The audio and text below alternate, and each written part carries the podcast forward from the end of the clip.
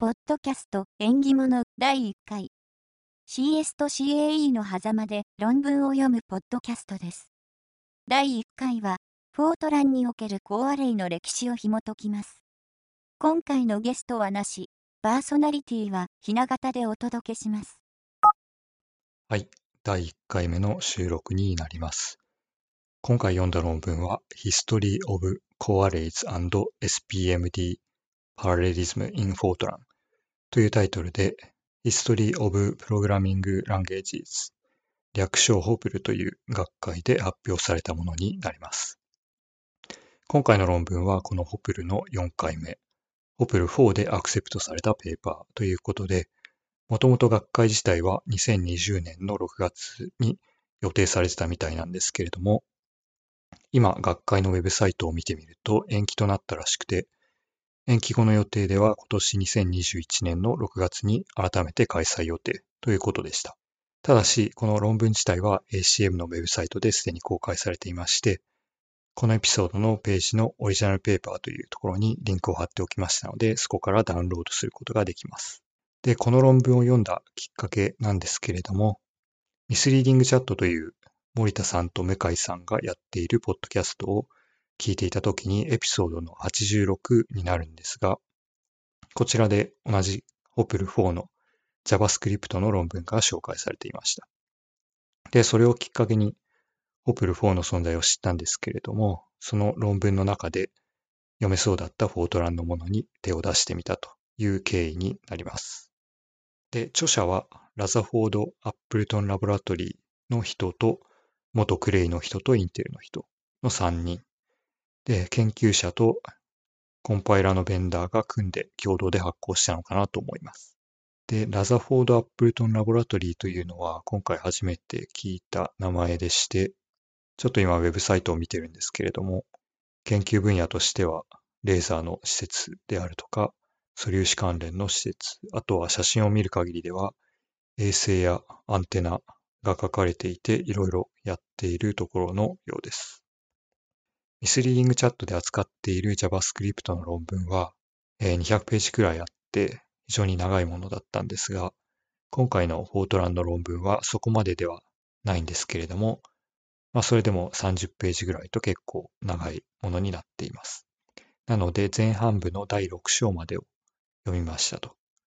そして読んだ内容はショーノート代わりのブログ記事に、えー、まとめて1月に書いていました。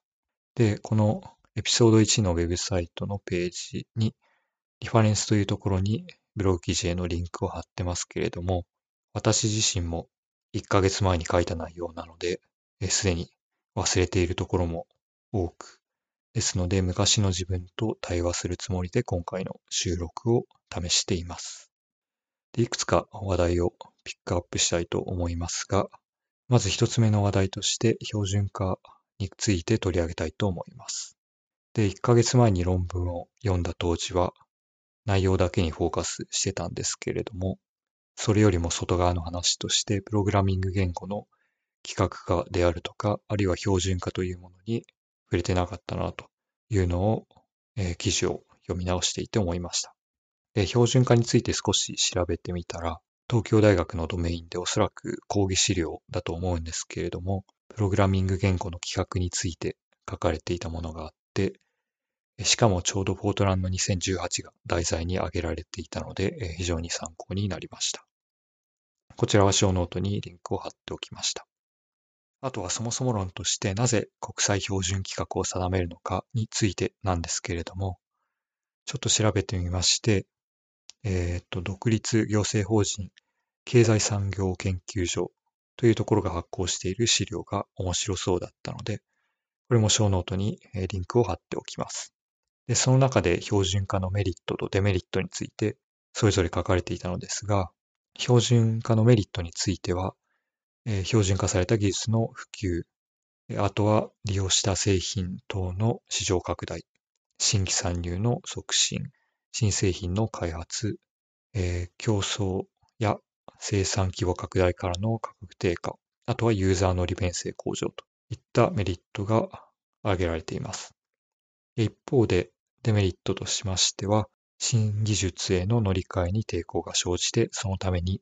研究開発阻害効果を持つこともあるという形で書かれています。で資料はまだ読んでいる途中なんですけれども、この論文、今回の論文の背景として押さえておくと良さそうだなと思いました。で、試しにフォートランの標準化規格を読んでみようと思い立って調べてみたんですけれども、ウェブサイトは見つけましたが、お金を払わないと資料が読めないというペイボールに阻まれてしまって、今回は読めませんでした。で、フォートランの代わりにと言いますか、ミスリーディングチャットのエピソード86では JavaScript の紹介の途中で ECMAScript という言語の話題が出てくるんですけれども、こちらの言語仕様についてはダウンロードして読むことができたので、雰囲気がわかるようにこちらをショーノートに貼っておきます。2番目は論文の中身についてフォローアップしておきたいと思います。で、並列化については大きく分けて共有メモリ型システムでの並列化と分散メモリ型システムでの並列化の2つがあるということを書いていました。で、論文にも書かれています。で、論文のタイトルにもある Coarray っていうのは分散メモリ型システムでの並列化のやり方になります。で、この並列化手法の位置づけというか、全体像がわかるのにいい資料はないかと探してたんですが、その中で、えっ、ー、と、ペタスケールシステムへの並列プログラミング言語の課題というタイトルの資料、ショーノートにリンクを貼っておりますが、こちらを見つけまして、この資料の13ページがとても参考になりました。で、この13ページで書かれている並列化の技術と、論文で言及されている並列化手法というのがほぼほぼ重なっていて、かなり理解がはかどる感じかなと思って見ています。で補足として、論文では言及されていないけれども、資料にはある並列化の手法として、13ページの黄色い丸で書かれている VPP フォートランと XP フォートランというものについて触れておきますが、こちらは同じく資料の21ページにあるように、富士通独自の並列化手法になります。で、XP フォートランというより新しい方については、今でも富士通のスパコンならば使えるのかなと思います。で、XP フォートランの入門資料は名古屋大学のドメインの資料になるんですけれども、ネットで見つけたものをショーノートに貼っておきます。で、あとはブログ記事では触れてなかったんですけれども、論文の第9章にフォートランと、あとはそれ以外の言語でのコアレの実装状況、実装の歴史が書かれていて、これは面白いなと思ったので、紹介しておきたいと思います。で、最初に書かれているのがクレイで、こちらは著者の一人が元クレイの人なので、それで最初に書いてあるのかなと思うんですが、クレイは20年間コアレの使用をサポートしてきましたよということが書かれています。で、結構細かい話まで書かれているようなんですけれども、ここでは省略します。次に書かれているのが G95 コンパイラー。で、G95 コンパイラーというのはフリーのフォートラン95コンパイラーになります。私も確か大学の計算機センターかどこかで使ったような気がします。が、こちらについては、フォートラン2008での高画例の機能は、おおむね実装されているということです。で、次に書かれているのがインテルで、今では多くの CPU がインテル製ということもあって、かなり多くの環境で見かけるコンパイラーになるかと思います。こちらは2010年リリースのバージョン12.0からコアレのサポートを始めていると。最新バージョンであるバージョン19.1では、フォートラン2018の重要な機能をサポートしているようです。次は G フォートランについて書かれていて、で、これは G95 コンパイラーと同様にフリーのフォートランコンパイラーになります。こちらも2015年リリースのバージョン5.1で、フォートラン2008のほとんどのコアレイの機能をサポートしているということです。で、その中で OpenCoreArray というランタイムライブラリを使っているという話でした。次が富士通で、富士通についてはたった2行だけの紹介なんですけれども、富士通製のスパコンではオートラン2008の機能がサポートされていますよということが書かれています。次が NAG、ヌメリカルアルゴリズムグループで、リリース7.0でフォートラン2008のコアレ機能とフォートラン2018での多数のコアレ機能をサポートしているということが書かれています。で、最後に IBM ですが、IBM はコアレの実装はまだしていなくて、コアレの動向を見守っている段階ということのようです。あとは、他にコンパイラーベンダーがどこかあったかなというのを思い出してみて、PGI という会社があったかと思います。少し調べてみると、2019バージョン、おそらく最新版のリリースノートが見つかりましたので、ショーノートに貼ってありますが、こちらを見てみると、 Fortran 2008の機能は全部かどうかはわからないんですけれども、サポートはされているようです。で、以上が Fortran の Coarray 対応の話になっていて、この次に他言語での Coarray 実装の話が書かれていますが、C と C++ の事情が書かれていて、C でははじめ Unified Parallel C というのが出てきましたということでして、で、ちょっと調べてみると、 Berkeley UPC ということでウェブサイトがあったので、ショーノートに貼っています。で、こちらこのウェブサイトを見てみますと、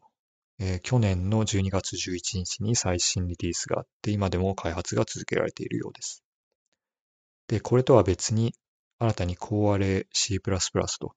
いうものが実装されたという話題が書かれています。で、これが2013年のようです。なので今では C++ でも高アレを実装することができて、それはクラスライブラリーを書いてやって、かつフォートランが使うのと同じランタイムライブラリーを使ってやれば可能とということのようです。あとは Python なんですが、こちら3行だけ書かれていて、コアレ開発された実績はあるとのことです。ただし、レファレンスが2004年のものになっているので、それ以降の動向については、論文からはわからず調べないとわかんないかなという感じです。えっ、ー、と、大体内容を補足できるのはこんなところかなと思いました。こんな感じで、す、えー、で、に読んだ内容というよりかは、もうちょっと外側に広げた話ができたら良いかなと考えております。では第1回目の収録以上になります。それではまた。今回のエピソードは以上となります。このポッドキャストへの感想や質問などは、ツイッターでハッシュタグ縁起物をご利用ください。以上、ナレーションはゆずきゆかりでした。